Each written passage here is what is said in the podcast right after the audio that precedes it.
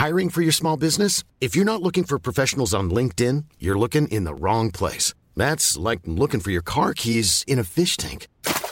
LinkedIn helps you hire professionals you can't find anywhere else, even those who aren't actively searching for a new job but might be open to the perfect role. In a given month, over 70% of LinkedIn users don't even visit other leading job sites. So start looking in the right place. With LinkedIn, you can hire professionals like a professional. Post your free job on linkedin.com slash people today.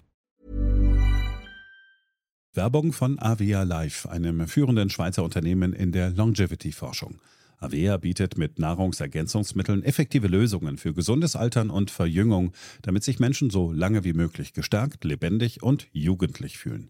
Bei der Entwicklung seiner hochwertigen Supplements nutzt Avea deshalb Inhaltsstoffe, die auf der Basis empirisch zusammengetragener und bewerteter wissenschaftlicher Erkenntnisse ausgewählt werden. Avea-Produkte sind für Menschen gemacht, die ihre Gesundheitsspanne verlängern und das Wohlbefinden stärken möchten. Avea ist mit der Entwicklung des Stabilizers ein Durchbruch in der Blutzuckerregulierung gelungen. Der Stabilizer kombiniert drei kraftvolle natürliche Inhaltsstoffe, die gemeinsam die Aufnahme von Kohlenhydraten aus den Mahlzeiten reduzieren und Blutzuckerschwankungen minimieren. Dadurch können durchschnittlich 40 Prozent der Kohlenhydrate bei der Nahrungsaufnahme blockiert werden. Hohe Blutzuckerwerte und Zuckerabstürze werden so vermieden. Der Stabilizer fördert eine reduzierte Fettspeicherung und unterstützt das Gewichtsmanagement. Er ist also ein guter Wegbegleiter für ein gesünderes Leben. Gerade bei festen kohlenhydratreichen Mahlzeiten wie Geschäftsessen, Geburtstagen oder anderen Feierlichkeiten, bei denen die Ernährung nicht immer optimal ist und zu viel Zucker konsumiert wird, ist der Stabilizer perfekt geeignet. Die einzigartige Formel unterstützt Ihren Körper dabei, einen ausgeglichenen Blutzuckerspiegel aufrechtzuerhalten sorgt für einen verbesserten Energiehaushalt und trägt zu weniger Heißhunger auf Süßes bei. Die Anwendung ist einfach, eine Kapsel 10 Minuten vor einer festen Mahlzeit, maximal zweimal am Tag. Für die sprichwörtliche Qualität und Reinheit birgt, dass Avea alle Produkte in der Schweiz entwickelt und testet. Die Inhaltsstoffe werden aus Rohwaren von qualitätsgeprüften, vertrauenswürdigen Lieferanten gewonnen. Außerdem bietet Avea eine Vielzahl von Produkten an, die auf die individuellen Bedürfnisse der Kunden abgestimmt sind. Dazu gehört auch ein DNA plus BioAge-Test, der den Kunden tiefe Einblicke in ihre genetische Verfassung ermöglicht. Neugierig geworden? Mehr Informationen gibt es unter avea-live.com. Avea bietet allen BTO-Hörern den Stabilizer mit 15% Preisvorteil auf die Erstbestellung. In den Shownotes dieser Episode finden Sie dafür den speziellen BTO-Code. Avea gewährt Ihnen eine 90-Tage-Geld-Zurück-Garantie, sodass Sie das Bundle risikofrei testen und sich selbst überzeugen können. Avea. Bestimme selbst, wie du alterst. Was bedeutet Zuhause für Sie? Im Idealfall fühlt man sich zu Hause beschützt. Es sind Menschen da, denen man vertrauen kann, auch wenn es mal schwierig ist. Zu Hause sollte man sich sicher und verstanden fühlen. Genau dieses Gefühl wollen wir bei Haug Aufhäuserlampe unseren Kundinnen und Kunden mit einer individuellen Geldanlage geben. Dazu gehören auch eine solide Anlagestrategie und persönliche Ansprechpartner. Als eine der ältesten Privatbanken Deutschlands können Sie mit unserer digitalen Vermögensverwaltung Seed-In ab 25.000 Euro von dieser Expertise profitieren.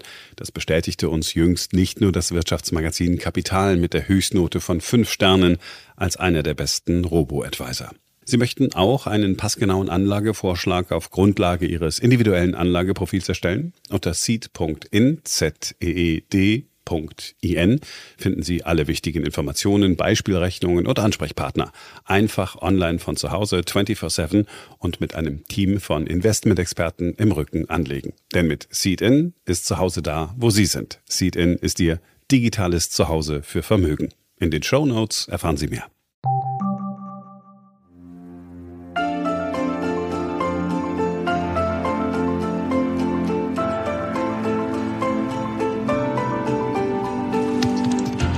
BTO Beyond the Obvious 2.0, der Ökonomie-Podcast mit Dr. Daniel Stelter. Featured bei Handelsblatt. Hallo und herzlich willkommen zur neuesten Ausgabe meines Podcasts. Wir blicken auf den Strommarkt, auf die Preisbildung am Strommarkt. Wie funktioniert das? Was ist daran gut? Was ist daran zu kritisieren? Hat die Politik Recht, da zu intervenieren, was sie jetzt möchte? Und vor allem wird sie durch die Intervention es besser oder eher schlechter machen? Das ist der Schwerpunkt. Ansonsten geht es um die Frage, hat das 9-Euro-Ticket wirklich kostengünstig zum Klimaschutz beigetragen? Und was ist eigentlich davon zu halten, wenn Politiker immer von zielgerichteter Unterstützung sprechen? Ist das denn wirklich empirisch alles so zielgerichtet? Das sind die Themen, die ich schlage vor. Wir fangen an. BTO Beyond the Obvious 2.0. Featured bei Handelsblatt. Wir haben an den Strommärkten Regeln, die eine Art politisch gemachten Rendite-Autopiloten etabliert haben. Es wird daran gearbeitet, das Marktdesign so zu verändern, dass bei funktionierendem Markt die senkenden Effekte im Markt bei den erneuerbaren Energien, aber auch bei einigen fossilen Energien, dass die trotzdem weitergegeben werden können an die Verbraucherinnen und die Verbraucher. Also dass da billig Strom produziert wird und man von der Tatsache profitiert, dass es eine kleine begrenzte Menge von Kraftwerken gibt, die mit Gas Strom produzieren. Und dass wir das nicht einfach auf sich beruhen lassen können, das ist offensichtlich. Ich glaube, da werden wir schnelle Veränderungen sehen, schneller als sie manchmal mit dem Blick nach Brüssel verbunden sind. Was ist denn von den Plänen zu halten, überhaupt in den Strommarkt einzugreifen? Ich denke, es lohnt sich, da gründlicher hinzuschauen. Beginnen wir mit der einfachen Frage. Wie funktionieren eigentlich Märkte? Und die Bundeszentrale für politische Bildung erklärt Marktpreise in dem Duden Wirtschaft von A bis Z, Grundlagenwissen für Schule und Studium, Beruf und Alltag so. Der Marktpreis ist der Preis, der sich durch das Zusammenwirken von Angebot und Nachfrage auf einem Markt bildet. Die sich laufend verändernden Marktpreise haben in der Volkswirtschaft verschiedene Aufgaben. Der Marktpreis übernimmt eine Ausgleichsfunktion und räumt den Markt. Beim Gleichgewichtspreis kommen alle Anbieter und Nachfrager zum Zuge, die bereit sind, ihre Güter bei diesem Preis zu verkaufen bzw. bei diesem Preis zu kaufen. Der Gleichgewichtspreis führt damit zum größtmöglichen Umsatz am Markt. Der Markt führt also zu einem Ausgleich von Angebot und Nachfrage auf einem möglichst effizienten Weg. Und damit nicht genug. Der Marktpreis hat eine Ausschaltungsfunktion, Selektions-, Auslesefunktion, da die Anbieter vom Markt ausgeschaltet werden, die wegen zu hoher Kosten nicht konkurrenzfähige Erzeugnisse produzieren und deshalb Preissenkungen am Markt nicht mitmachen können. Genauso werden die Nachfrage ausgeschaltet, die den Marktpreis eines Gutes nicht bezahlen können oder wollen. Zuteilungsrationierungsfunktion. Auch das entspricht der Logik einer Marktwirtschaft, hat aber natürlich für die Betroffenen, die nicht mehr verkaufen können oder jene, die nicht mehr kaufen können, negative Folgen. Die rufen dann nach der Politik, die protestieren und die Politik ist natürlich versucht, dann einzugreifen. Da kommen wir noch dazu. Doch zunächst der weitere wichtige Vorteil des Marktpreises, wie die Bundeszentrale für politische Bildung richtigerweise erläutert. Der Marktpreis hat Lenkungs- oder Verteilungsaufgaben, da seine Höhe die Menge der Güter beeinflusst, die in der Volkswirtschaft produziert werden. Steigt zum Beispiel der Preis für ein Gut, ist es ein Ausdruck für eine höhere Bewertung dieses Gutes durch die Verbraucher. Sinkt dagegen der Marktpreis eines Gutes, ist das ein Zeichen, dass dieses Gut in der Gunst der Verbraucher abnimmt. Die Höhe des Marktpreises zeigt damit einerseits, welche Güter von den Verbrauchern am stärksten gewünscht bzw. nachgefragt werden und andererseits den Grad der Knappheit eines Gutes. Steigt der Marktpreis für ein Gut, haben die Hersteller solcher Güter einen Anreiz, ihre Produktion zu erhöhen, dass sich damit ihre Chancen auf höhere Gewinne verbessern. Daneben locken hohe Marktpreise zusätzliche Hersteller an, gleiche, ähnliche oder bessere Güter zu produzieren. Sinkende Preise führen dagegen normalerweise zur Verringerung der Produktion, da die Aussicht auf Gewinnerzielung ebenfalls sinkt. Die Marktpreise sorgen also dafür, dass in einer Volkswirtschaft mit den knappen Produktionsfaktoren genau die Güter produziert und bereitgestellt werden, die den Wünschen der Verbraucher entsprechen und am Markt gekauft werden. Fassen wir also zusammen. Der Preis ist das Hauptelement in den sich selbst regulierenden Prozessen in einer Marktwirtschaft. Und der Marktpreis erfüllt mehrere Funktionen. Da ist zunächst die Informations- und Signalfunktion. Der Preis gibt eine Indikation dafür, wie knapp ein Gut relativ zu anderen Gütern ist. Er informiert über das Verhältnis von Gesamtangebot zu Gesamtnachfrage und Änderungen der Marktpreise geben damit wichtige Signale für das Verhalten der Marktteilnehmer. Die zweite Funktion des Marktpreises ist eine Koordinationsfunktion. Der Preis koordiniert die Pläne der Marktteilnehmer und sorgt so für einen Ausgleich zwischen Angebot und Nachfrage. Damit verbunden die dritte Funktion, nämlich die Funktion der Selektion. Anbieter zum Beispiel, die nicht zu Marktpreisen anbieten können, zum Beispiel weil die Kosten so hoch sind, werden vom Markt verdrängt. Nachfrager, die nicht über die erforderliche Kaufkraft verfügen oder ihr Geld anders allokieren wollen, um zum aktuellen Marktpreis sozusagen kaufen zu können, die werden quasi vom Markt ausgeschlossen. Damit hat der Marktpreis eine wichtige Lenkungsfunktion. Der Preis lenkt die Produktionsfaktoren und Güter in die Bereiche mit maximalem Nutzen. Das ist ganz klar. Ist der Preis hoch beispielsweise, kann man also hohe Margen erzielen, wird das mehr Unternehmen animieren, in diesen Markt einzusteigen und zu einer Ausweitung des Angebots führen. Umgekehrt ist der Preis nicht attraktiv, sinkt das Angebot und damit dürfte über Zeit auch der Preis steigen und es wieder attraktiver werden, diese Güter zu erzeugen. Und damit hat der Marktpreis auch eine Verteilungsfunktion. Denn die Produktionsfaktoren werden über den Preis entlohnt und jene, die günstige Kosten haben beispielsweise, bekommen einen höheren Teil des in dem Markt erzielten Mehrwertes als jene, die höhere Kosten haben. Und damit gibt der Preis ein wichtiges Signal bezüglich des Beitrags der jeweiligen Produktion.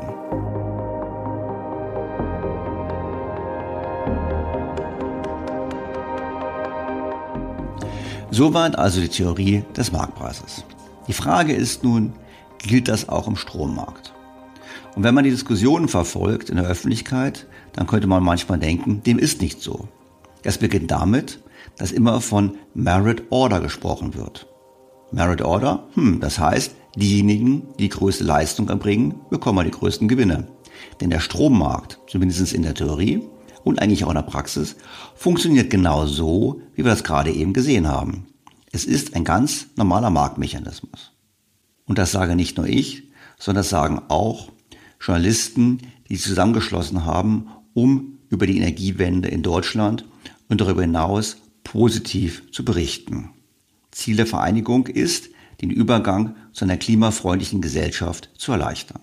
Die Vereinigung heißt Clean Energy Wire, kurz CLU, also CLEW. Und diese hat den Strommarkt auf ihrer Internetseite bereits im Jahr 2015 folgendermaßen erklärt.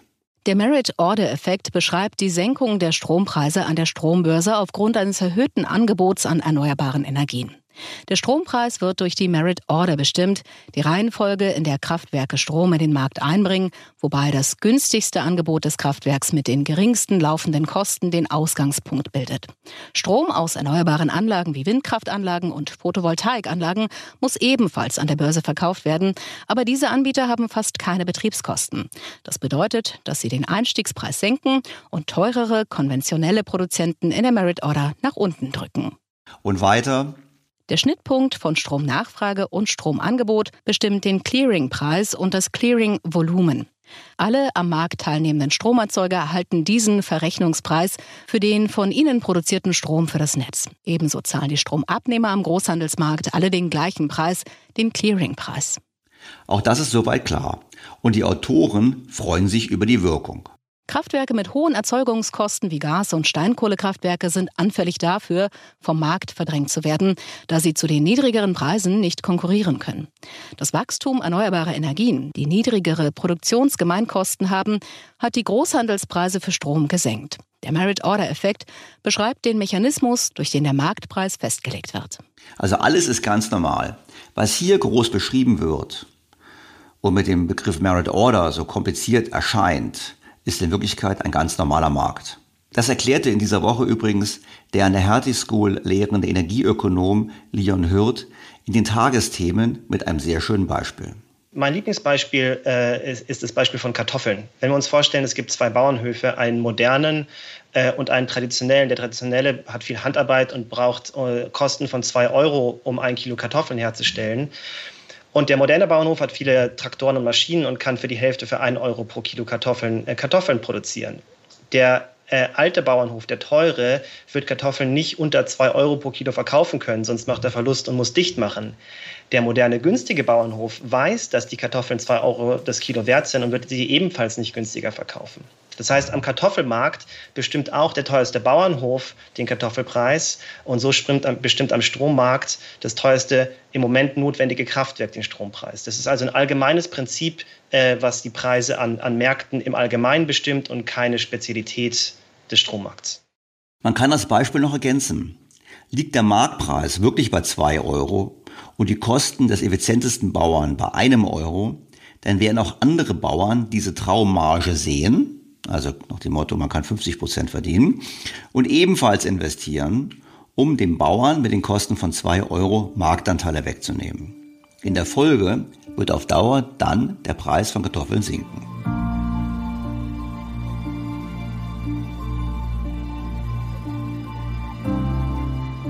Jetzt kann man sich natürlich fragen, warum dieser Preissenkungseffekt im Strommarkt in den letzten Jahren bis zum Krieg nicht passiert ist. Denn wir wissen ja, Deutschland hat trotz dem stark angestiegenen Anteil der erneuerbaren Energien die höchsten Strompreise in Europa gehabt. Wir konkurrieren da immer mit Dänemark. Das liegt natürlich auch daran, dass zwischen dem reinen Preis der Erzeugung, den wir bis jetzt diskutiert haben, und dem Verbraucherpreis einiges passiert. Was passiert denn da? Nun, insgesamt gibt es acht verschiedene Steuern, Abgaben und Umlagen auf den Strompreis. Da gibt es die Konzessionsabgabe, das ist das Entgelt für die Kommunen dafür, dass man Straßen und Wege für den Betrieb von Stromleitungen nutzen darf. Dann gibt es die Strom- oder Energiesteuer, die bereits im Jahr 1999 eingeführt wurde und damit den Energieverbrauch quasi belasten wollte. Dann gibt es, wir kennen sie alle, die EEG-Umlage, die die Erzeugung von Strom aus erneuerbaren Energien gesetzlich fördert. Damit werden die Kosten, die aus dem Erneuerbaren Energiegesetz entstehen, bundesweit an die Letztverbraucher weitergegeben. Damit haben wir die ersten drei.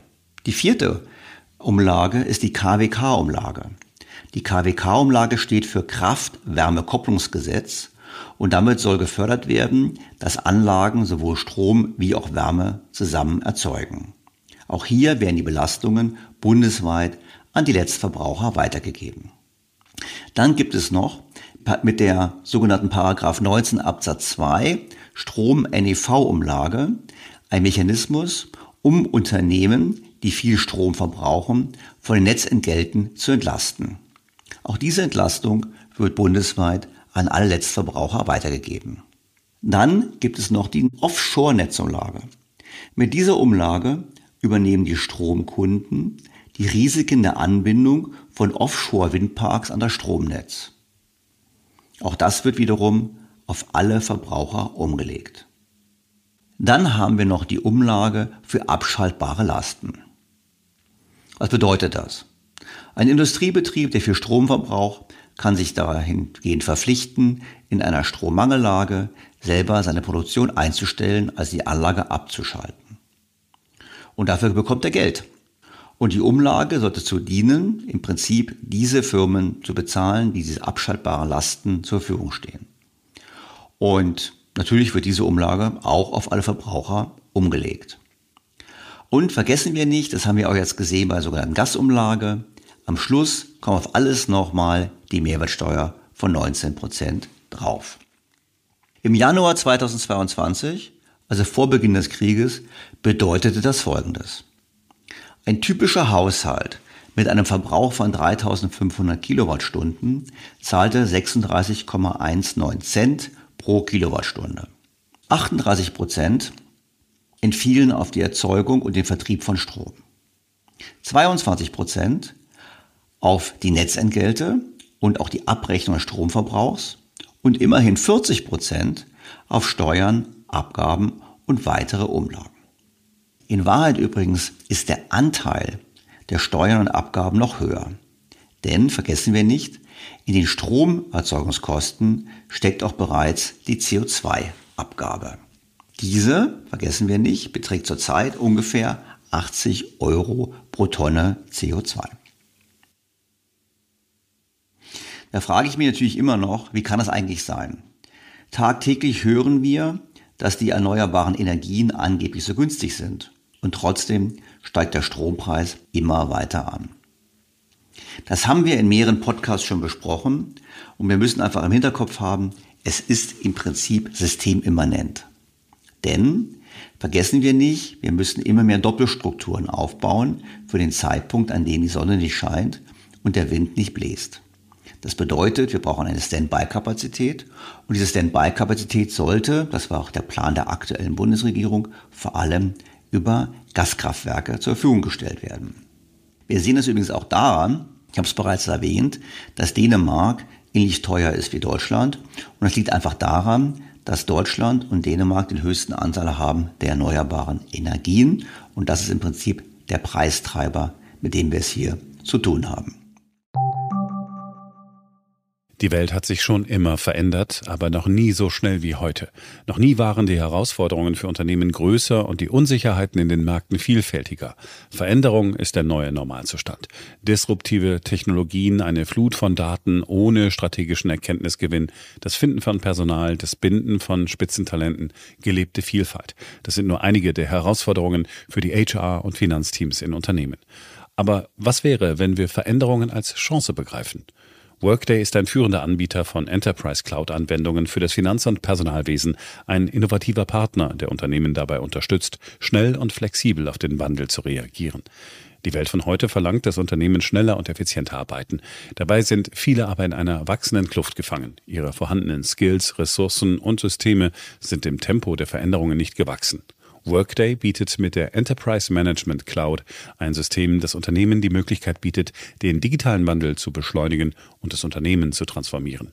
Durch ein schnelles Deployment, kontinuierliche Innovation und zwei große Releases pro Jahr genießen Sie die Vorteile eines echten Cloud-Angebots ohne Unterbrechung Ihres Betriebs. Mit den stets aktuellen Daten und Berichten von Workday haben Sie immer den Gesamtüberblick über die Finanz-, Personal- und Betriebsdaten Ihres Unternehmens. Mit schnellen Planungszyklen, die durch KI-gestützte Prognosen und automatische Anomalieerkennung unterstützt werden, hilft Workday Ihnen bei der Planung mehrerer Szenarien, was zu fundierteren Entscheidungen führt. Bleiben Sie den Veränderungen gewachsen mit Workday. Workday for a changing world. Mehr Informationen unter workday.de. Auch kommen wir zurück zu heute. Was ist denn das aktuelle Problem? Nun, offensichtlich haben wir es mit einem Markt zu tun, in die Nachfrage nach Strom zu hoch ist und das Angebot zu tief. In dem vorhin gebrachten Kartoffelbauernbeispiel kann man also sagen, wir haben irgendwie zurzeit eine Missernte. Wir produzieren zurzeit einfach zu wenig Strom. Und wir kennen die Gründe für das geringe Angebot. Da haben wir zum einen den Wartungsstau bei den französischen Kraftwerken, weil die während Corona-Zeit nicht ausreichend gewartet haben. Dann haben wir politische Entscheidungen, wie bei uns den Atomausstieg. Vergessen wir nicht, vor einem Jahr um diese Zeit hatten wir noch sechs Atomkraftwerke am Netz. Und wir haben es bereits angesprochene Thema, dass die Erneuerbaren nicht stabil genug sind, um dauerhaft Strom zu liefern. Und deshalb verbrennen wir immer noch ziemlich viel Gas. Was dann natürlich erklärt, warum die Preise so stark steigen. Denn der letzte Anbieter im Markt, eben die Gaskraftwerke, hat zurzeit besonders hohe Grenzkosten. Deshalb hätte übrigens die Verlängerung der Atomkraftwerklaufzeiten durchaus eine Wirkung. Einfach deshalb, weil sich so die Angebotskurve nach rechts verschiebt. Das heißt, der Anteil der kostengünstigen Kraftwerke an der Erzeugung nimmt zu und deshalb werden die Gaskraftwerke zum Teil zumindest verdrängt und das wirkt bereits preissenkend. Das sagen übrigens auch die Energiewende-Journalisten von Clue auf ihrer Webpage. Dort ist nämlich die Kernkraft die zweitbilligste Energie nach den Erneuerbaren. Es gibt ja Gerüchte, wonach selbst Herr Habeck nur den Weiterbetrieb ermöglichen will. Ich denke nur, es ist sechs Monate zu spät, es sind drei Kraftwerke zu wenig und es ist vor allem zu kurz. Man müsste schon sagen, wir verlängern auf einen Zeitraum von sieben bis zehn Jahren, um einfach Zeit zu gewinnen, um andere Energieträger entsprechend auszubauen. Kurzer Hinweis an dieser Stelle auf frühere Podcasts. Zur Rolle der Kernenergie, um die Energiewende zu schaffen, die Folge 144 mit dem Titel Energiewende durch Laufzeitverlängerung und dann natürlich die Folge 148, die Grüne Kohlepartei, wo wir intensiv auf die Möglichkeiten eingehen, die Atomkraftwerke länger laufen zu lassen. An dieser Stelle auch noch eine andere Anmerkung. Ich habe Zuschriften bekommen, auch aus der Industrie, die mich darauf hingewiesen haben, dass es eben doch durchaus schwer ist, die Laufzeiten zu verlängern und die alten Kraftwerke wieder anzuwerfen. Das glaube ich auch und deshalb denke ich auch vor allem, dass es nicht sinnvoll ist, es nur für ein paar Monate zu machen. Wenn, muss man sagen, jawohl, es ist ein Commitment auf sieben bis zehn Jahre oder vielleicht sogar länger. Und wir beginnen jetzt eben mit dem Ausbilden oder Fortbildung der Mitarbeiter. Ich bin sicher, wenn wir es als Kraftanstrengung, als nationale Kraftanstrengung verstehen würden, mit entsprechenden Zeithorizonten, dass es dann gestaltbar wäre. Nur für ein paar Monate, das verstehe ich auf jeden Fall, wird kein Unternehmen Interesse haben, sich dieses anzutun. Doch kommen wir zurück zur heutigen Situation. Es ist ganz klar, wir haben hohe Strompreise deshalb, weil wir Gas verbrennen müssen und die Gaspreise sind ungewöhnlich hoch aufgrund der Situation mit der Ukraine. So was können wir nun tun? Es ist ganz banal. Wir können das Angebot ausweiten, mehr Kraftwerke anwerfen, die günstiger sind, Kohle, Atom, anderes. Wir können die Nachfrage senken. Oder wir können sagen, wir müssen Gas eben nicht mehr einfließen lassen in die Berechnung des Strompreises. Entweder indem wir das Gas nicht mehr brauchen oder eben über andere Hebel, indem man so tut, als wäre Gas nicht zu teuer. Und was für Hebel das sein könnten, hat Nina Scheer, die energiepolitische Sprecherin der SPD-Bundestagsfraktion, im Handelsblatt in einem Gastbeitrag erläutert. Die Regeln des Marktes bedrohen die Versorgungssicherheit und geraten in Konflikt mit dem staatlichen Auftrag der Daseinsvorsorge. Der Staat muss unabhängig von dringend benötigten weiteren Entlastungsmaßnahmen und Energiesparanreizen eingreifen, wenn sich marktliche Mechanismen verselbstständigen, wenn Haushalte mit kleinen und mittleren Einkommen sowie Renten in der Breite selbst mit sparsamen Energieverbräuchen ihre Rechnungen nicht mehr begleichen können und ebenso Verluste von Arbeitsplätzen zu befürchten sind. Es sind also nicht irgendwelche falschen Marktmechanismen, die zu dem Ergebnis führen, sondern eine Politik, die massiv auf Gas als Brückentechnologie gesetzt hat. Siehe auch den aktuellen Koalitionsvertrag. Und billige Energie, wie die bereits laufenden Atomkraftwerke, aus dem Betrieb genommen hat. Aber egal. Was schlägt Frau Scheer vor? Es sind mehrere Punkte. Erstens Einführung einer Marktpreiskappung. Die Strombörse arbeitet wie bisher, aber der tatsächlich wirksame Preis wird gekappt. Kraftwerke erhalten nur diesen Preis und Verbraucher zahlen nur diesen Preis. Kraftwerke, die höhere Kosten haben, vor allem Gaskraftwerke, haben einen Anspruch auf Ausgleich der Mehrkosten. Das ist im Prinzip nichts anderes als ein Strompreisdeckel, der über die Gaskraftwerke hinausgeht. Die Differenz zahlt der Steuerzahler und das wirkt auf mich unter Umständen ziemlich teuer. Zweitens Verringerung der Grenzkosten der Stromerzeugung aus Gas. Zuteilung von staatlich erworbenen Gasmengen zu einem gesetzten Preis. Eine Änderung des Marktmechanismus wäre hier nicht erforderlich. Mithilfe von Mengenvorgaben müsste sichergestellt werden, dass hierdurch kein Anreiz zur Steigerung des Gasverbrauchs entsteht. Auch das bedeutet, den Preis des Grenzanbieters zu senken. Nachvollziehbar. Drittens, Gasstromerzeugung erfolgt temporär in staatlichem Auftrag. Der Betrieb und der Einsatz der Gaskraftwerke erfolgt in staatlichem Auftrag. Die erzeugten Strommengen können so von einer neutralen Stelle je nach Bedarf zu den Betriebskosten eingespeist werden. Auch das ist wiederum nur eine Form der Gaspreisdeckelung. Viertens, Schaffung eines eigenen Marktes für Strom aus flexibler Erzeugung. Für je nach Bedarf steuerbare Kraftwerke wird mit einer zu benennenden Volllaststundenzahl ein eigener Markt eingeführt. Die höheren Kosten, insbesondere für Gaskraftwerke, wirken so nicht mehr auf den Preis am Hauptmarkt. Mitnahmeeffekte für andere Erzeugungsarten werden vermieden. Auch das ist denkbar, ist aber meines Erachtens nur temporär zulässig. Denn letztlich soll das Preissignal entsprechende Investitionen auslösen. Fünftens, Gaskraftwerke aus der gemeinsamen Preissetzung herausnehmen. Es wird wie unter viertens ein eigener Markt geschaffen, aber ausschließlich für Gaskraftwerke, die mit Hilfe eines eigenen Marktplatzes aus der gemeinsamen Preissetzung genommen werden. Ein weiteres denkbares Modell, aber letztlich geht es nur um die Ausklammerung bzw. Senkung des Preises der Gaskraftwerke. Aber man kann zusammenfassend sagen, das sind alles denkbare Ideen. Letztlich sind sie alles nur Varianten derselben Idee. Und meines Erachtens genügen diese auch. Jede weitere Änderung des Strommarktdesigns, was jetzt von der Politik scheinbar überlegt wird, sehe ich sehr kritisch, denn er setzt den grundlegend richtigen Marktmechanismus außer Kraft. Wir wollen den Anreiz geben, dass diejenigen, die kostengünstig erzeugen können, das auch tun. Und wir sollten sie politisch nicht daran hindern. Es gibt übrigens eine weitere Idee, die zunehmend politisch diskutiert wird. Der Ökonom Axel Ochsenfels hat vorgeschlagen, dass man im Prinzip eine Art Sondersteuer einführt in Abhängigkeit vom Gaspreis. Und diese Sondersteuer wäre dann von allen anderen Energieerzeugern zu bezahlen. Das heißt, wenn der Gaspreis stark steigt, zahlen diese Unternehmen einen Steuerzuschlag und diese Steuern können dann von der Politik verwendet werden, um es zum Beispiel an die Bürger zurückzugeben.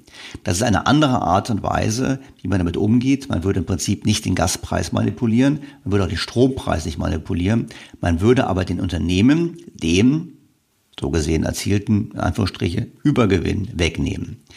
Ich bin bekanntlich kein großer Fan von Übergewinnsteuern, muss aber sagen, dass das hier ein interessanter Ansatz ist.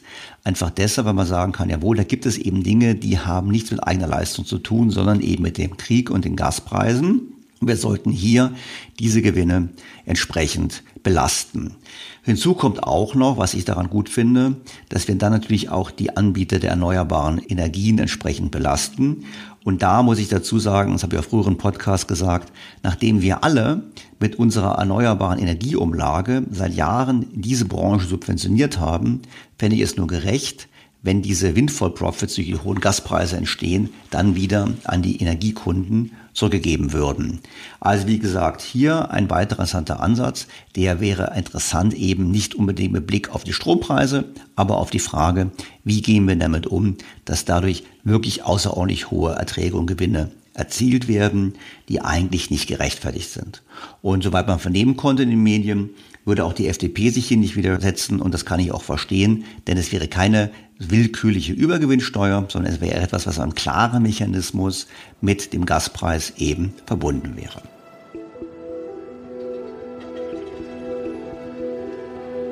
Darüber hinaus müssen wir noch eins besprechen, und zwar, was am Strommarkt konkret passiert.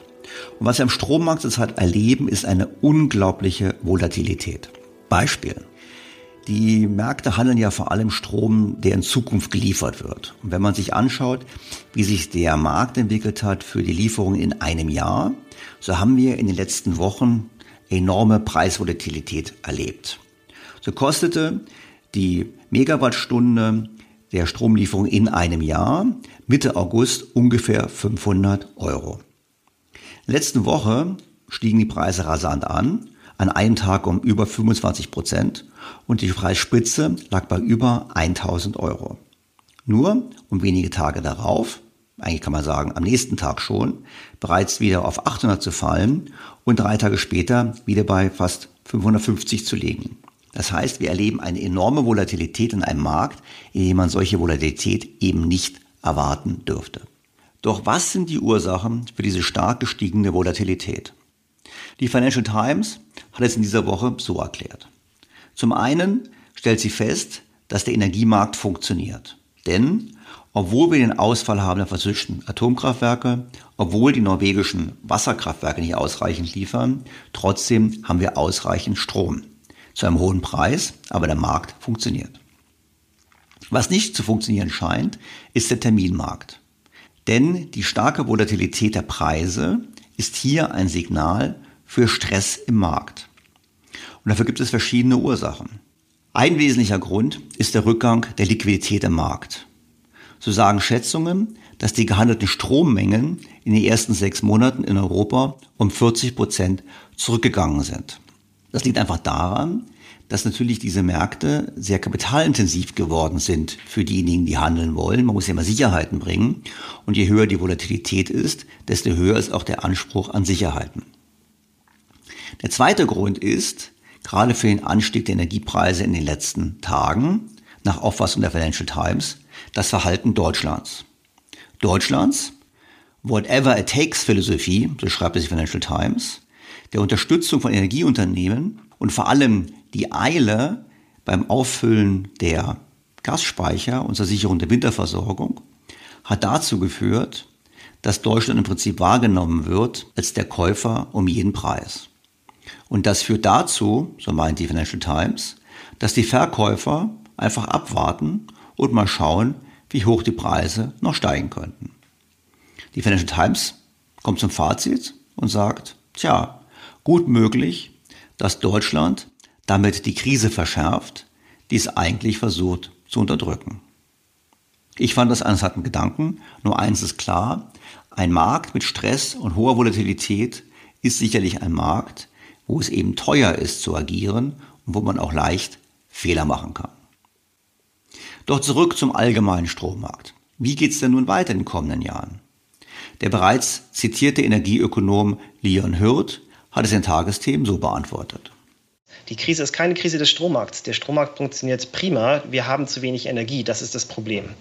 Alle Maßnahmen, um Menschen zu schützen, müssen also gleichzeitig den Energieverbrauch im Blick haben. Das Schlimmste, was jetzt passieren kann, ist, dass wir durch Subventionen von Energie oder Preisdeckel für Gas oder Strom den Verbrauch weiter anheizen und damit das eigentliche Problem, nämlich den Mangel an Energie, noch weiter verschärfen.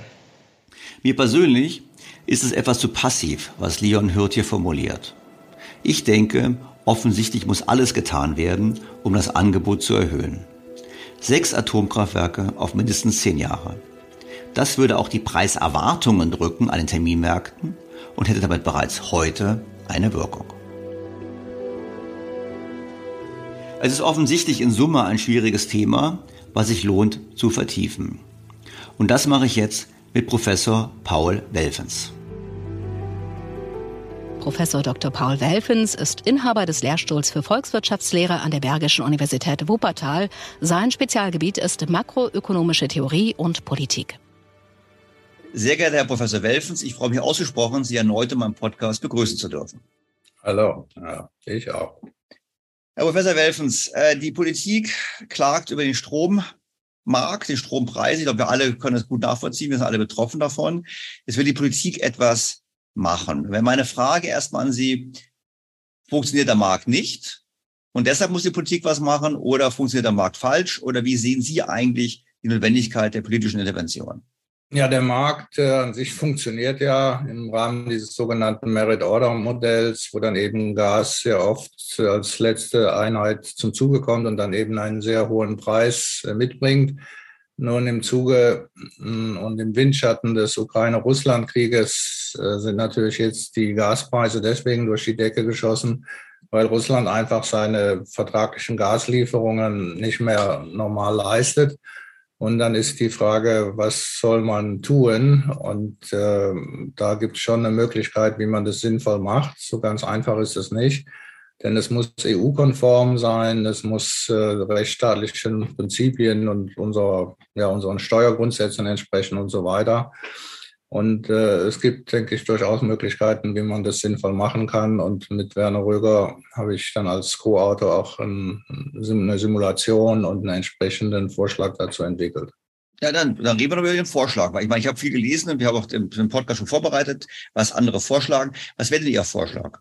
Ja, der Vorschlag ist eigentlich ganz einfach. Also wir haben ja das Problem, speziell, dass der künstlich erhöhte Gaspreis, also letztlich durch fehlende Gazprom-Lieferungen hochgetriebene Gaspreis uns den Strompreis durch die Decke jagt. Und an der Stelle müsste man ansetzen. Also in Deutschland macht ja dann Gas bei der Stromerzeugung etwa 15 Prozent aus.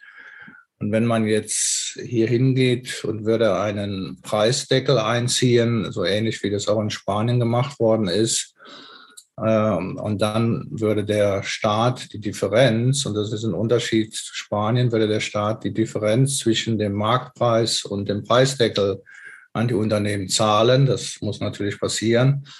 Dann äh, würden wir einen geringeren Strompreis bekommen. Und dieser geringere Strompreis ist für uns doppelt wichtig, denn Strom steckt ja in allen Güter- und Dienstleistungserzeugungen drin. Das heißt, wenn wir das nicht machen, dann kann Gazprom den Hahn immer weiter zudrehen und dann eben die Inflationsrate sozusagen in Deutschland und der Eurozone mit hochschießen lassen. Und außerdem würden natürlich immer weiter steigende Strompreise in ganz vielen Sektoren die Produktion unrentabel machen und dann bekommt man auf jeden Fall steigende Arbeitslosenzahlen und so weiter.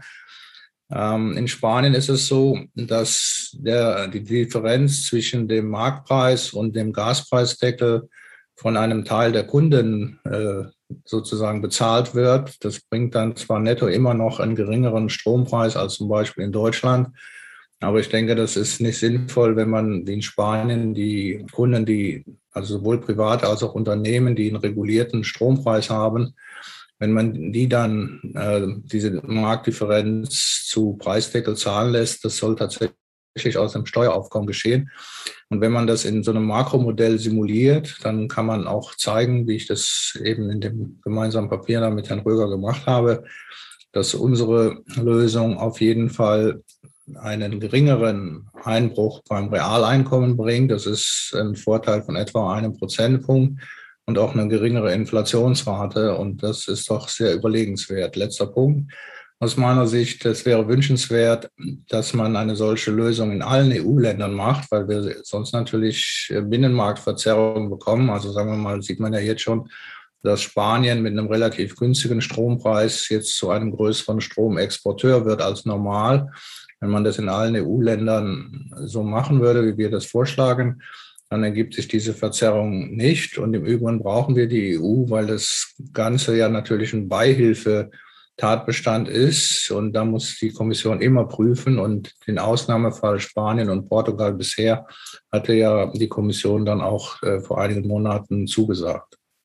Also nochmal, ich möchte nochmal in meinen Worten, dass ich wirklich verstanden habe. Also im Prinzip sagen Sie, wenn Sie vom Deckel sprechen, sagen Sie, wie Sie deckeln den, den Strompreis für die Gaskraftwerke.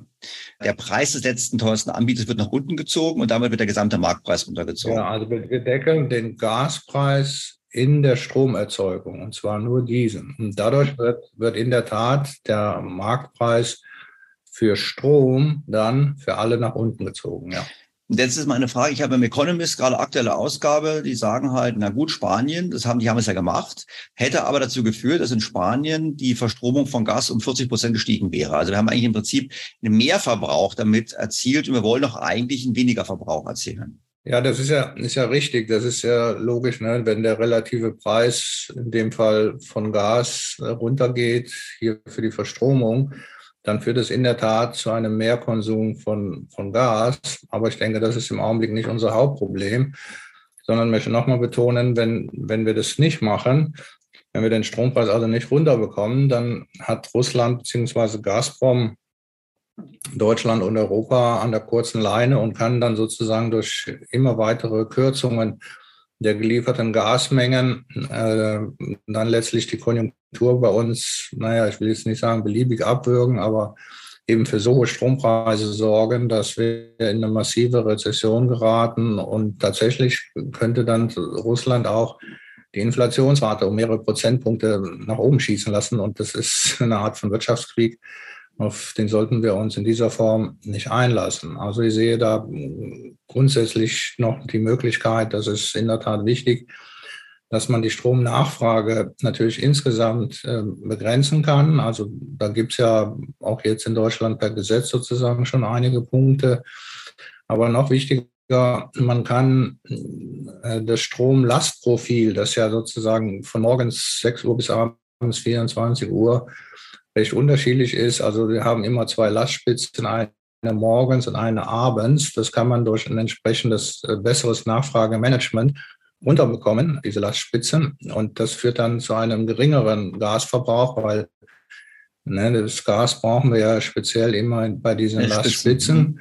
Das funktioniert in Deutschland im Prinzip so. Es gibt äh, Industrieunternehmen als Beispiel, die haben mit ihrem Stromlieferanten einen Vertrag. Da steht drin, dass meinetwegen 20 Prozent der üblichen Stromlieferung kann mit einer Ankündigung von, sagen wir einfach mal als Beispiel, einer halben Stunde dann abgestellt werden. Dafür bekomme ich als Industrieunternehmen natürlich einen entsprechenden Strom, äh, Strompreisrabatt. Das äh, ist aber bisher keine groß ausgebaute Strategie. Die Politik hat aber bisher gar nichts dran gemacht. Und insgesamt ist es ja erstaunlich, dass wir immerhin immer noch diese 15 Prozent ähm, Anteil von Gas bei der Stromerzeugung haben. Das sollte sich aus meiner Sicht dann durch solche Maßnahmen ohne weiteres halbieren lassen. Und dann kriegen wir natürlich mehr Gas für andere Verwendungszwecke und das drückt dann den Gaspreis zusätzlich. Also dieses äh, Stromlastmanagement, äh, das muss man unbedingt massiv ausbauen. Da muss der Staat sich mit den Unternehmen aus der Industrie an einen Tisch setzen. Und auch das ist eine Maßnahme, die kann man kurzfristig machen. Ähm, wenn wir schon gerade bei solchen kurzfristigen Maßnahmen sind, es gibt ja eine Diskussion jetzt, da hat ja der äh, Kollege Axel Ockenfels den Vorschlag gemacht, zu sagen, eine Sondersteuer quasi ähm, für die anderen Stromerzeuger in Abhängigkeit vom Gaspreis. Wenn der Gaspreis sehr hoch ist, machen die Anführungsstrichen Übergewinne. Ich tue mir mit dem Begriff ein bisschen schwer. Nach dem Motto, wenn der Gaspreis hoch ist und die sozusagen viel mehr Geld verdienen mit ihrer Stromerzeugung, dann sollen die Sondersteuer zahlen. Man könnte so eine Sondersteuer dann zu verwenden, um zum einen leicht Gas zu subventionieren, zum anderen könnte man aber auch hingehen ähm, und die ähm, Endkunden entlasten. Ich meine, was halten Sie von solchen Modellen? Hm, ja, das wird schwierig durchzusetzen sein. So wie ich äh, den Vorschlag von den Ockenfels verstanden habe, möchte er immer dann, wenn die Gasstromerzeuger sozusagen am Laufen sind, aber nur in dieser Phase dann die anderen entsprechend über so eine Sondersteuer in diesen Windfall Profit sozusagen abschöpfen. Da gibt es aber ein strategisches Problem, weil wenn ich zum Beispiel ein großer kohlebetriebener Stromerzeuger bin, dann könnte ich ja meine Leistung künstlich äh, runterfahren, beziehungsweise meine Angebotsmengen entsprechend äh, sagen wir mal, halbieren, um sicherzustellen, ja, dass das Gas möglichst ähm, dann doch immer in die äh, Preisbestimmung reingeht. Also ich kann mir das nicht so gut vorstellen, dass man das zielgenau machen kann, während unser Vorschlag, denke ich, sehr praktikabel ist und man darf halt nur nicht den Fehler machen wie in Spanien, wo, wo eben dann die oder ein Teil der industriellen und privaten Haushaltskunden ähm, dann eben die Differenz zwischen dem Marktpreis und dem Gaspreisdeckel zahlt. Das ist, denke ich, wirklich nicht sinnvoll. Also man kann es auch ausrechnen, ne, dass ähm, also der spanische Großhandelspreis liegt so ungefähr 300 Euro unter dem deutschen, also 31. August. Und äh, wenn man dann aber wieder das hinzurechnet, was dann die genannten Kunden als Ausgleich eben zahlen müssen, dann liegt der spanische Strompreis nur noch knapp 50 oder 60 Euro unter dem deutschen. Also das muss man aus einer allgemeinen äh, Subventionierung heraus machen. Da kann ein Problem natürlich entstehen nach der Devise.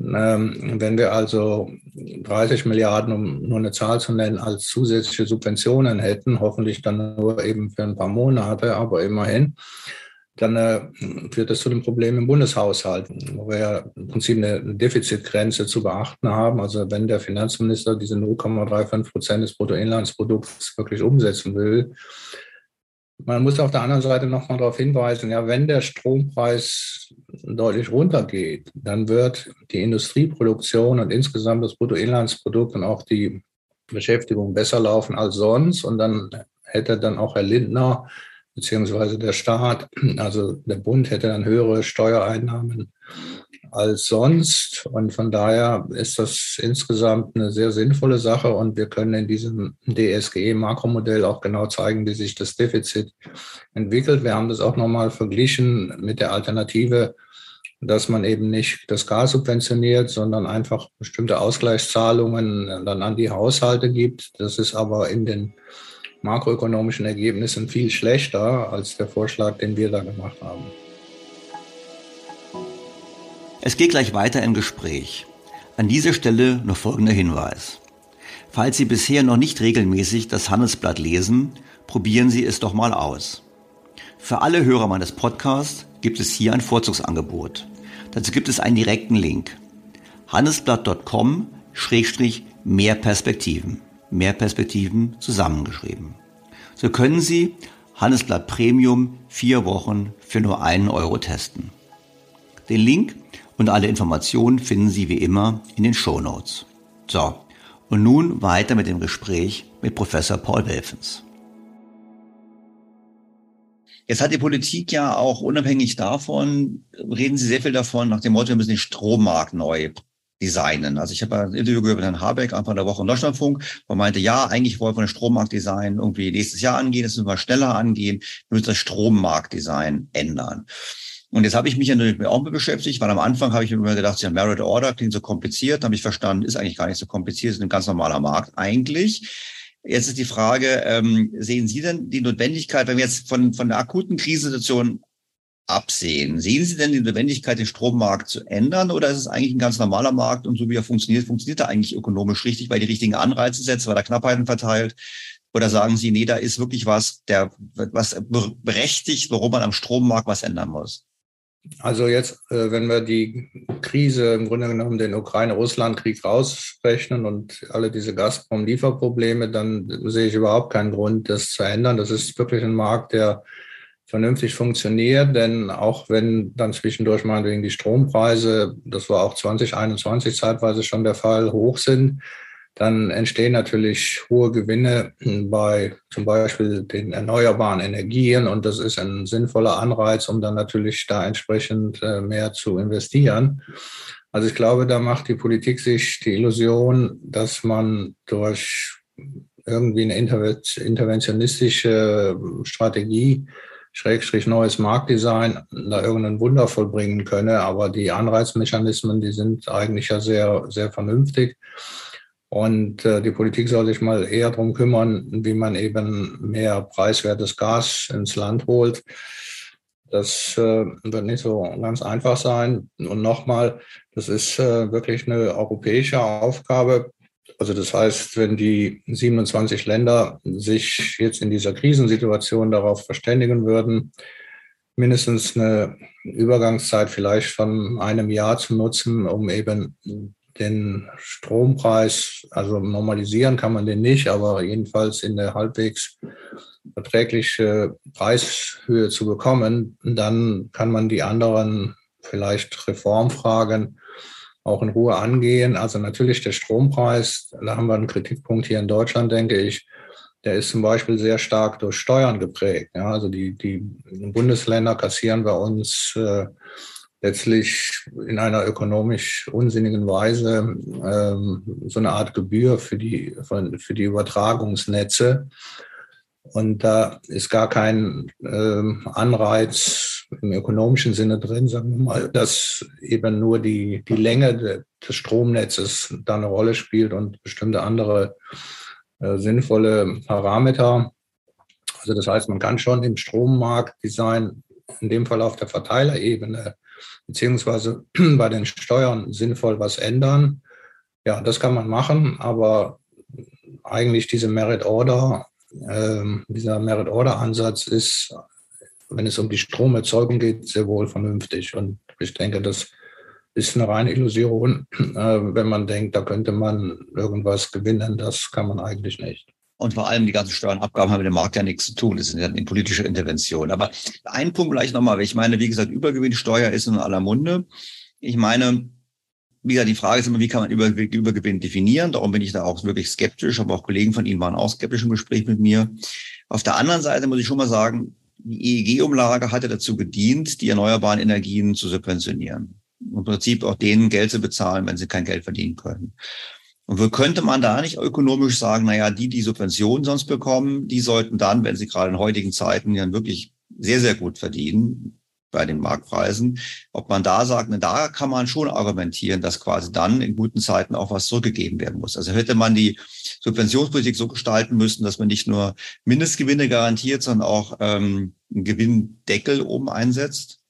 Na gut, das hätte man äh, machen können. Ich bin jetzt kein, kein Jurist. Ich bin allerdings äh, skeptisch, dass man sozusagen das Problem dadurch angehen kann, dass man jetzt gerade bei den erneuerbaren Energien äh, dann irgendwie so eine Art Übergewinnsteuer einführt. Und nochmal das Wort Übergewinn das äh, legt eigentlich nahe, da ist sowas wie ein Monopolproblem oder irgendwas in dieser Art. Das ist aber gar nicht der Fall. Ja, also wenn, wenn es hier ein Monopolproblem gäbe, dann könnte man schon gute Argumente finden und das würde wohl auch vor Gericht äh, Bestand haben. Aber eine Übergewinnsteuer, also erstmal, wenn man das für alle Unternehmen einführt, wäre das, denke ich, kompletter Unsinn und würde sicher zu einer riesigen Klagewelle führt, führen. Wenn man das nur im Stromsektor einführt, dann wird es, soweit ich das verstehe, ähm, steuerjuristisch auch sehr schwierig, weil es ja dann ein Diskriminierungsfall sozusagen wäre, ohne ökonomische Begründung. Ich sage nochmal, wir haben nicht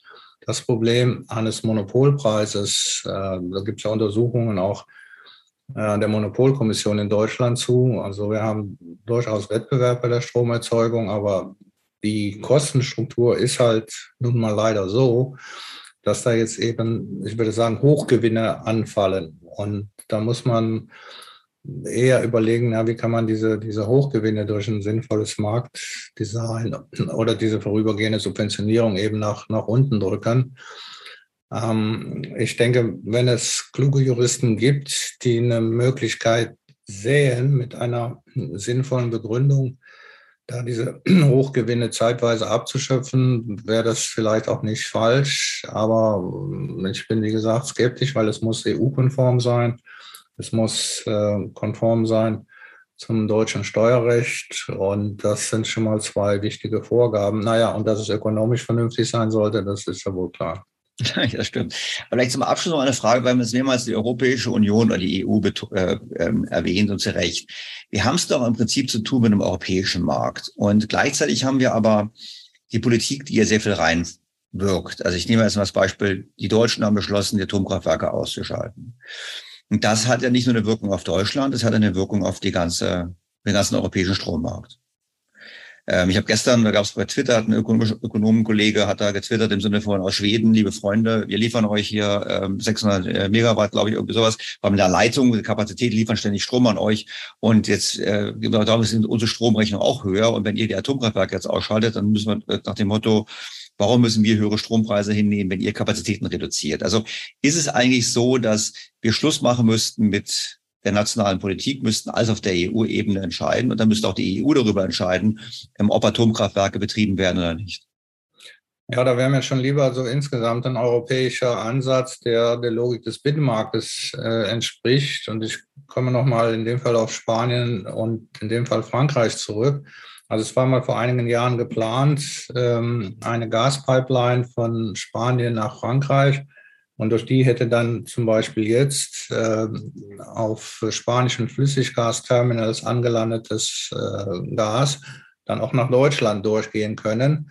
Das hat allerdings Frankreich äh, vor einigen Jahren verhindert. Man hat gesagt, nee, wir wollen diese Gasleitung von Spanien nach Frankreich gar nicht.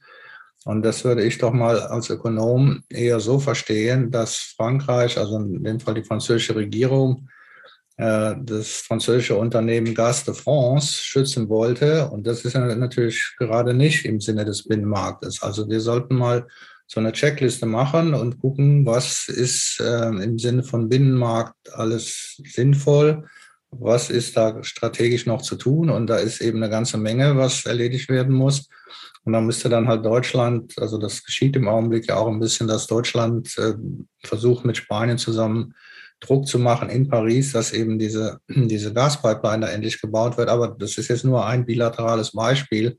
Also der ganze Gas- und Strommarkt ist nicht in einer wirklich binnenmarktadäquaten Weise geordnet. Und das ist ein richtig großes Problem. Und da muss sich wahrscheinlich jedes EU-Land an die eigene Nase fassen, dass wir mit unserer Atomausstiegspolitik gerade in der jetzigen Situation da nicht äh, sehr vorbildlich sind. Auch das ist äh, natürlich ganz offensichtlich. Professor Welfens, das heißt, wir fassen zusammen, wir brauchen ein Instrumentarium, wie, Sie zum Beispiel vorschlagen, um den Gas, die Gaspreiswirkung auf den Strompreis auszuklammern, um es rauszunehmen, als kurzfristige Maßnahme. Das zweite ist, der Markt Merit Order ist der richtige Markt, da gibt es die richtigen Anreize, das ist ein ganz normaler Markt, den sollte man eben nicht ändern. Wenn die Politik da rumfummeln wird, würde ich jetzt sagen, vermutlich kann es nur schlechter werden, nicht besser. Aber wir müssen Steuersystem überlegen und wir brauchen eben eine europäische Antwort und keine nationale Antwort auf die Herausforderung. Und das nicht nur kurzfristig, sondern eben auch strukturell, um zu einem wahren Binnenmarkt zu kommen bei Energie. Ja, genau das brauchen wir. Professor Werfens, dann würde ich an der Stelle Ihnen ganz herzlich danken für Ihre kurzfristige Bereitschaft, mir darüber zu plaudern. Und wir hören uns demnächst sicherlich mal wieder, um auch mal ausführlicher zu sprechen über Klimapolitik. Das wäre ganz interessant. Okay, ganz herzlichen Dank. Jo.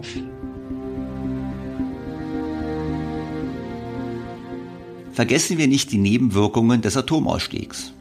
Daniel Spiro, Ökonom an der Universität von Uppsala, hat in dieser Woche auf Twitter eine Art offenen Brief an uns hier in Deutschland geschrieben.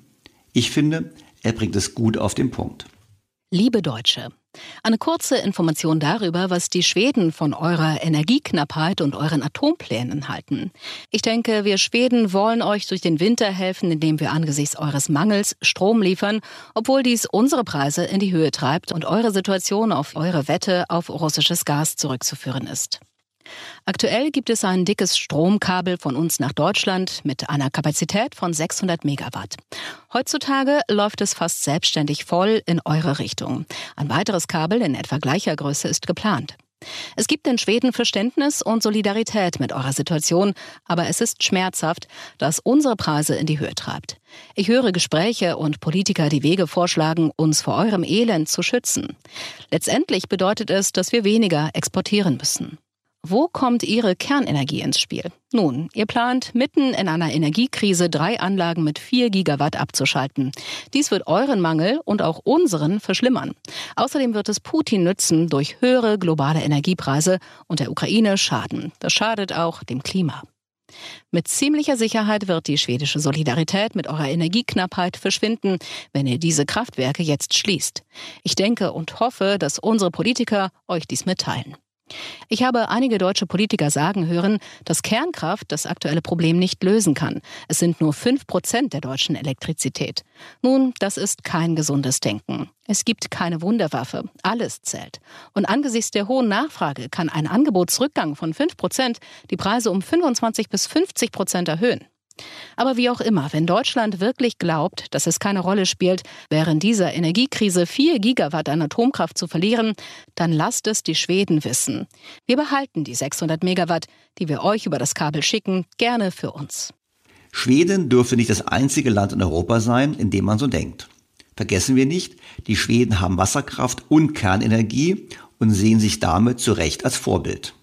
Herr Habeck hatte sich ja schon bei seiner Antrittsbilanz Klimaschutz geweigert, von den Schweden zu lernen. Wenn ähm, Schweden auf Wasserkraft und Atom setzt, dann ist es der schwedische Weg. Da müssen wir uns europäisch nicht gegenseitig belehren, welcher Weg der bessere oder der schlechtere ist. Wichtiger, wichtig ist, dass jeweils alle Staaten ihren Beitrag leisten, runterzukommen von den CO2-Emissionen und wir die fossilen Energien aus dem System verbannen.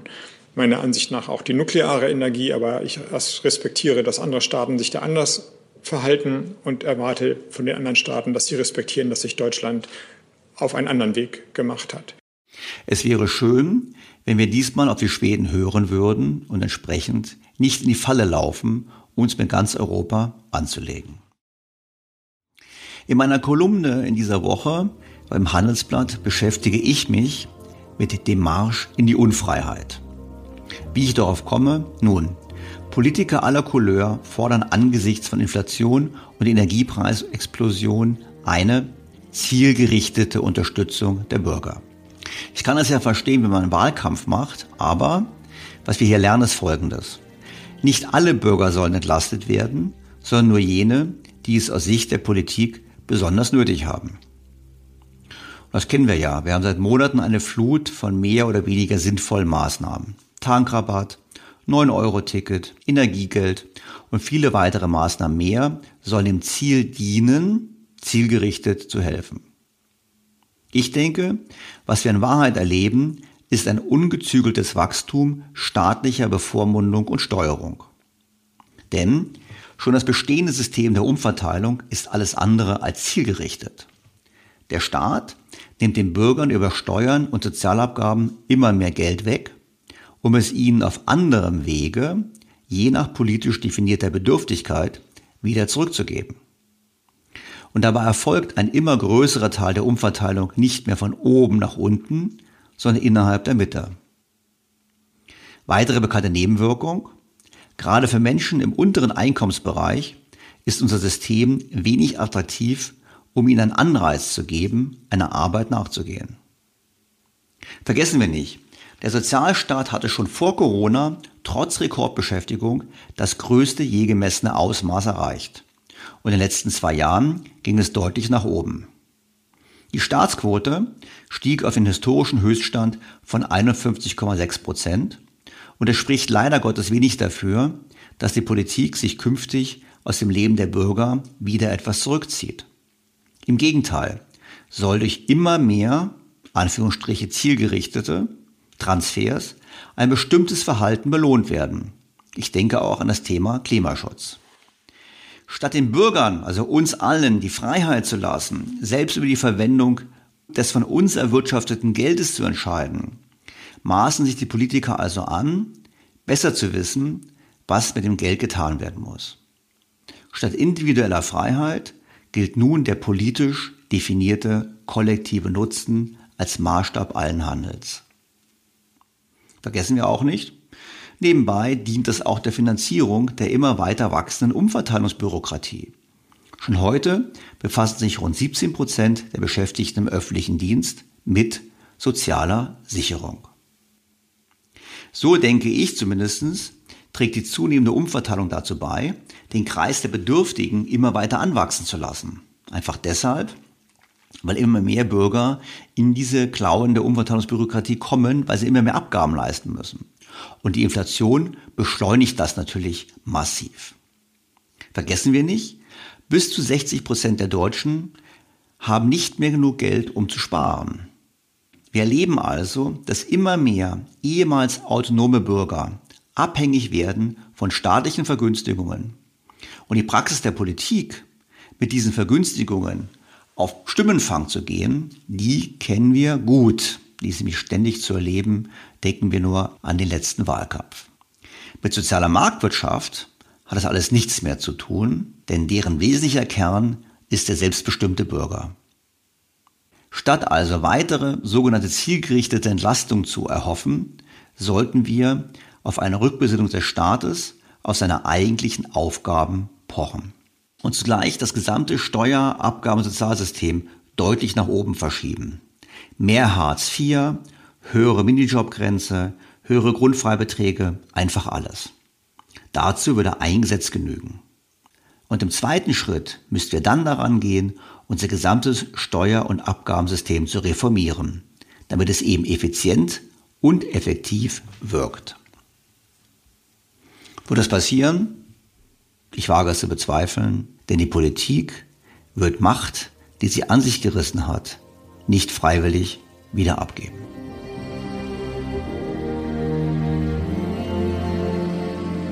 Was mir in dieser Woche noch aufgefallen ist, der Jubel über die CO2-Einsparungen dank des 9-Euro-Tickets. Auf Twitter war die Freude riesengroß. Timon Zienos, Bundessprecher der Grünen Jugend, hat es so formuliert. Krass. 52 Millionen verkaufte Tickets und rund 1,8 Millionen eingesparte Tonnen CO2. Das 9-Euro-Ticket muss fortgesetzt werden. Einmal abgesehen davon, dass die 1,8 Millionen eingesparten Tonnen CO2 berechnet wurden mit einigen mehr oder weniger nachvollziehbaren Annahmen, so stellt sich doch die Frage, ob das wirklich so ein effizientes Instrument für den Klimaschutz ist. Holger Schäfer vom Institut der deutschen Wirtschaft rechnete nämlich vor, mit einem einfachen Dreisatz, dass bei Kosten von 2,5 Milliarden Euro für das 9-Euro-Ticket die Kosten pro eingesparter Tonne CO2 bei 1390 Euro liegen. Ja, das ist deutlich weniger, als das rot-grün-rot regierte Berlin für die Förderung von Lastenfahrrädern ausgibt. Wir wissen ja laut Economist, dass da immerhin 50.000 Euro pro Tonne eingespartes CO2 ausgegeben werden. Aber die 1.390 Euro für das 9-Euro-Ticket ist natürlich immer noch deutlich mehr als der aktuelle Marktpreis für CO2-Zertifikate. Der liegt, wie bereits vorhin erwähnt, bei ungefähr 80 Euro. Wer jetzt sagt, dass es einfach ein viel zu tiefer Preis ist, nein, das ist es nicht. Man könnte für ungefähr 100 Dollar pro Tonne den weltweiten CO2-Ausstoß halbieren. Und, auch das wissen Stammhörer, das könnten wir alleine finanzieren. Schließlich sind wir bereit, 2000 Milliarden Euro auszugeben, um Deutschland klimaneutral zu machen. Das ist also der Aufwand, den wir treiben wollen für die Einsparung von 2% des weltweiten Ausstoßes. Mit demselben Geld könnte man, wie gesagt, den weltweiten Ausstoß halbieren. Und das ist das Traurige, was ich finde an der hiesigen Diskussion. Niemand schaut auf Effizienz und Effektivität. 1390 Euro pro Tonne eingespartes CO2 ist schlichtweg viel zu viel.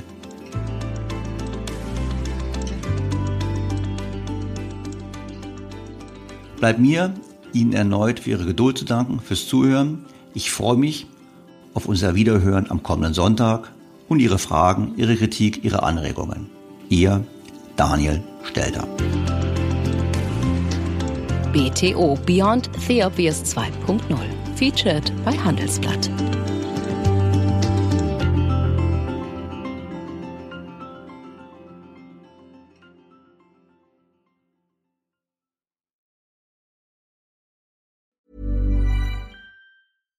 Was ist noch besser als ein guter Plan? Die Möglichkeit, ihn zu ändern. Mit integrierter KI bietet Workday kontinuierliche Innovationen, die Ihnen helfen, agil zu bleiben, egal was passiert. Workday, the finance and HR system for a changing world.